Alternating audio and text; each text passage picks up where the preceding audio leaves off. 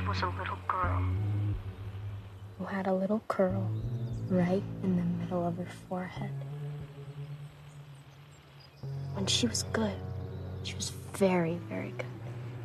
But when she was bad, she was horrid.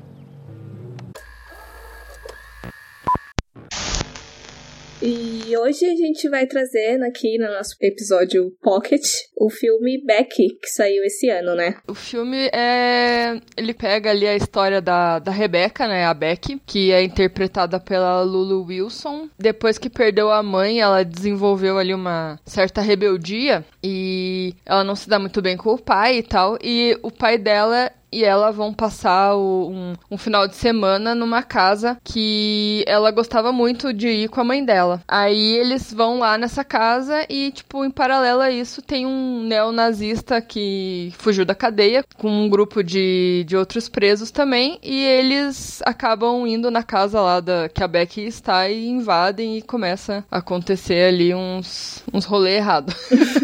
uns paranauê muito louco. É, esse filme ele é dirigido pelo Jonathan Millot e o Carrie Morion. E ele é thriller, ação, terror, mas a gente também sente essa pegada de home invasion e de exploitation, né? E uma coisa interessante que eu gostei, assim, desde o início foi o fato da Lulu Wilson, ela realmente parecer uma garota de 13 anos. Verdade. Caso você não esteja associando, ela já fez a Maldição na Residência Rio e Sharp Object. Eu assisti Sharp Object mas eu não lembro dela, pra ser sincera. Eu não lembro dela da, na Residência Rio. Olha que coisa. Talvez ela, sei lá, fosse um fantasma, alguma coisa escondida e a gente não reparou. Pode ser. Mas é um nome aí que parece que tá presente em produções de terror, né? Sim, ela é bem. Já tá ficando a, a carinha dela marcada nos filmes. Só que assim, produção mesmo, de filme mesmo, de terror que ela fez, é, até agora eu não tinha gostado de nenhum, para ser bem sincero. Ela fez Annabelle e fez o Ija, não sei do que lá. Não gostei.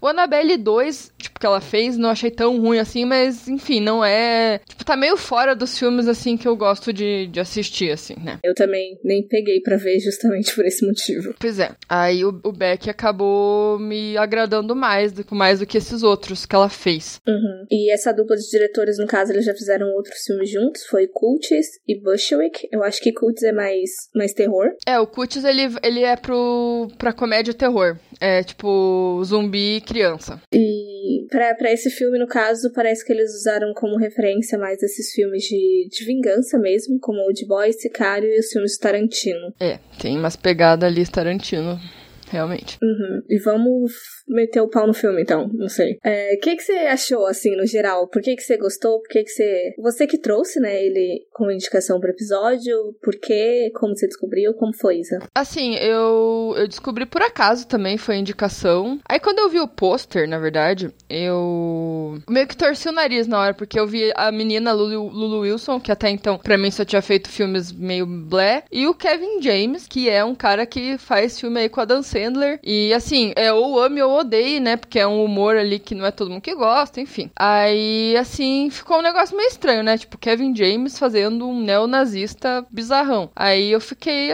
até que curiosa, mas meio receosa, na verdade. Mas resolvi arriscar, né? E aí achei algumas coisas legais. Tipo, ele, como vilão, não achei grande coisa. Não acho que ele mar vai marcar o filme por, por, por ter sido o vilão. Mas eu consegui até que separar ele dos pastelão que ele fez, sabe? Pra mim, quem foi mesmo a. Quem, quem foi o destaque grande foi a, foi a Lulu Wilson, né? Porque ela é uma criança que faz umas paradas extremamente brutal pra idade dela, né? Enfim. Teve uns gritos que ela deu ali que eu fiquei, tipo, impactada, real, assim. Sim. Eu gostei dela no filme até. E sobre isso do Kevin James, foi o motivo de eu ter torcido o nariz de início, porque eu vi ele meio que no, nos principais, assim, desses sites que a gente não divulga o nome por, pela ilegalidade, né? E aí eu olhei assim, eu vi quem era, eu falei, ah, não, não vou assistir não. Eu vi que era terror, mas falei, não vou assistir não. Mas aí depois você falou, aí eu, tá. A Isabela falou, eu vou ver. É, tipo, na verdade, dos diretores mesmo que eu fui atrás. Isso que me deixou um pouquinho mais empolgada por causa do, do Cutis, na verdade. Uhum. E eu fiquei questionando essa escolha tanto do Kevin James quanto do Joel McHale, porque o Kevin, o, nesse caso, nesse filme em questão, eu acho que eu aceitei mais o personagem dele do que do Joel, que faz, no caso, o pai da Becky. Não sei porquê, mas para mim ele é muito, muito associado à, à comédia também, e tudo o que ele tava fazendo ali, eu jurava que ele ia vir com uma piadinha sarcástica logo depois, entendeu? Sim. Então acho que essas duas escolhas foram meio. não sem noção, mas foi muito, muito arriscado deles terem colocado esses dois no filme. Ó, oh, o Joel McHale, né? O nome dele. Na verdade, o que, que eu achei? Como ele não tem essa esse carisma de, de pai amoroso e sei lá, talvez ele tenha sido uma escolha ok, porque ele não, não demonstra ser um, um, um pai realmente presente na vida da, da Beck. Então eu achei assim que a gente não, não ia conseguir se apegar muito a ele mesmo. Então talvez tenha sido a intenção dos diretores, tal, não sei, tipo, trazer um, um ator que não tenha aquele aquele espírito de paizão. Talvez se tivesse trocado ali, colocar o Kevin James como pai e ele como neonazista. Então, na real, o Kevin James ele era para ser o pai, mas quem era para ser o nazista era o Simon Pegg. Mas só que eu acho que aparentemente por um problema de agenda o Simon não conseguiu e aí acabou tendo essa essa mudança. Mas eu realmente também acredito que o Kevin fosse ficar melhor como pai. É, ia, ia mesmo, mas a gente ia, ia se apegar mais a ele depois que acontecesse aquelas coisas, ia, acho que ia ser um negócio bem mais dramático. Talvez teria funcionado mais. Mano, quando ele morre, eu fico tipo, ah tá, morreu. É, então, eu não dei a foda. Uhum. Quando ele morre, eu fiquei, nossa,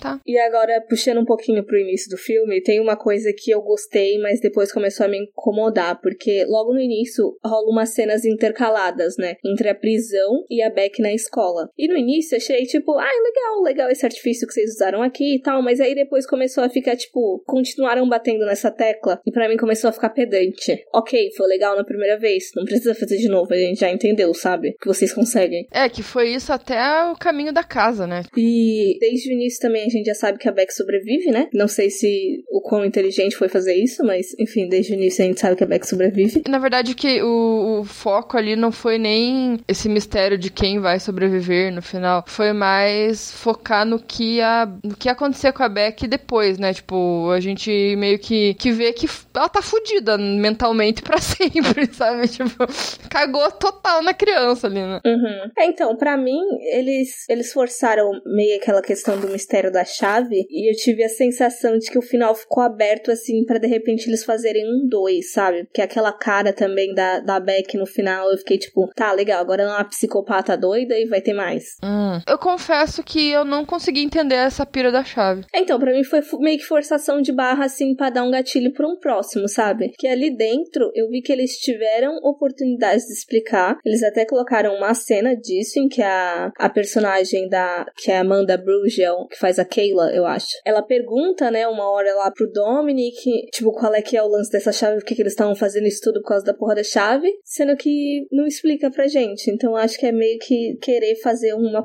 um próximo aí. É, ficou um negócio muito aberto, né? Ele fala que tá fazendo isso pro bem de todo mundo. O negócio, eu não sei, é muito. Mas é aquele, aquela ideologia neonazista, né? Que a gente sempre vê no filme, se você parar pra, pra lembrar, tipo, é que desde o começo eles focam nessas questões raciais ali. Se você reparar, a, a professora da Beck, ela é negra, tem aquela cena da cadeia, foca muito em negros, separados ali do, do, dos brancos. Aí depois tem a questão da Keila ser negra, a noiva do, do pai da, da Beck. E daí ela já fala assim que, ah, você sabe como isso vai acabar pra mim, né? Porque cara era neonazista, né? Então ele ia matar ela por conta disso, né? E uma coisa que eu achei meio. Mas eu acho que não, não prejudica o filme. Foi só uma. Acho que eles colocaram como uma base só pra ter um, um background, assim.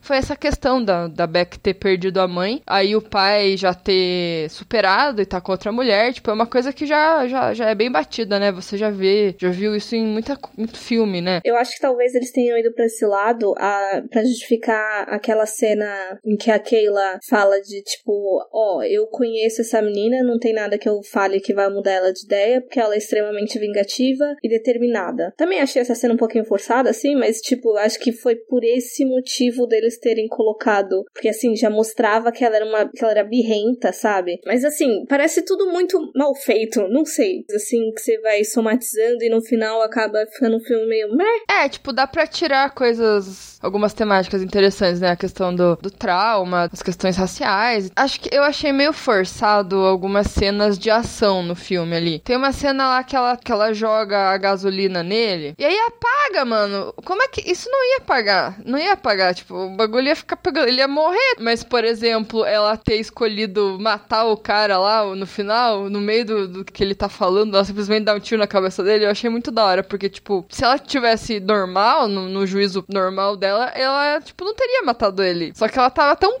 puta da cara com tudo que aconteceu, porque ele foi o, responsável pelo monte de merda que aconteceu ali. ela, tipo, foda-se, morre aí, filho da puta. Eu fiquei meio curiosa com essa redenção desse personagem aí, no caso, o personagem do Apex. Assim, eu não entendi muito bem essa, essa questão da sensibilização dele e do arrependimento dele depois, de tipo, ai, não quero mais e, e tudo mais, e aí no final ela pegar e matar ele. Eu não, não sei se eu entendi assim, pra quê? É, assim, eu não sei se, se eu conseguiria dar uma justificativa também, né? Porque não, não faz muito sentido, mas dá a entender que, por mais que ele, ele tenha bolado aquele plano, o Dominique tenha, tenha bolado aquele plano e tal, parece que é, o Apex não tava muito satisfeito dele ficar matando crianças, né? Aí ele se traumatiza lá com aquela primeira. com aquelas primeiras crianças que não aparece o que ele faz, mas dá a entender que ele mata, né? E daí depois ele, ele vai tentar matar a Beck e não consegue. Parece que tem um ponto fraco ali que foi nesse sentido. E, e também na hora que ele vai. que ele poupa a vida da, da Keila e do filho dela e eles, eles tentam fugir. Eu acho que meio que o fraco é criança. Porra, vou traumatizar uma criança, sendo que ela tem toda a vida pela frente. Que tem uma hora que ele fala pra Beck assim né? Tipo, você é uma criança ainda, você pode mudar. Eu já não. Já tá tarde pra mim, uma coisa assim. Eu entendo a justificativa que eles deram no filme. Eu não entendo por que que fizeram isso, assim, sabe? É, sei lá, né? Pra ter um conflito entre os dois, né?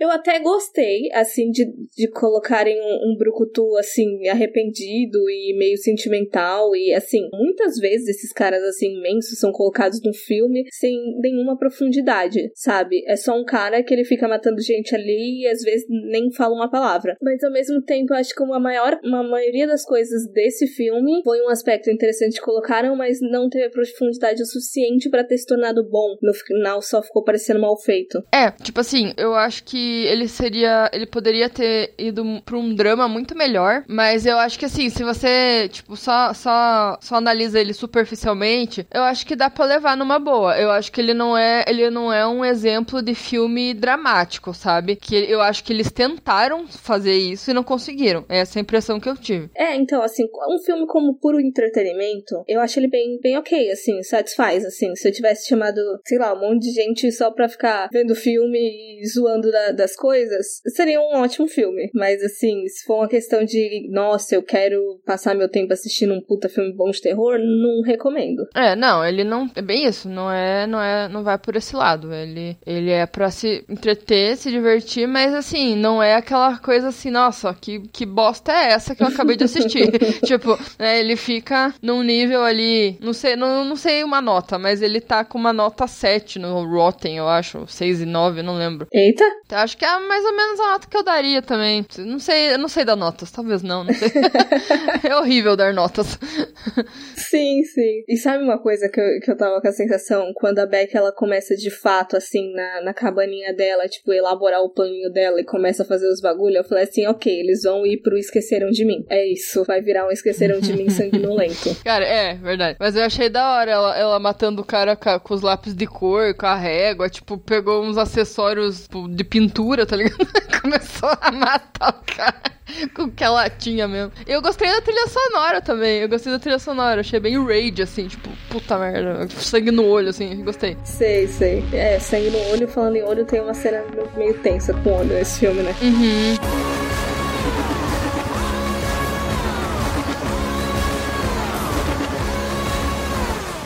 Então acho que é isso. Nossas impressões aí do filme, né? Que no final das contas é um filme ok, dependendo da sua expectativa com ele, né? É, ele tá como ação suspense, realmente. Tem bastante ação, mas não achei tanto suspense.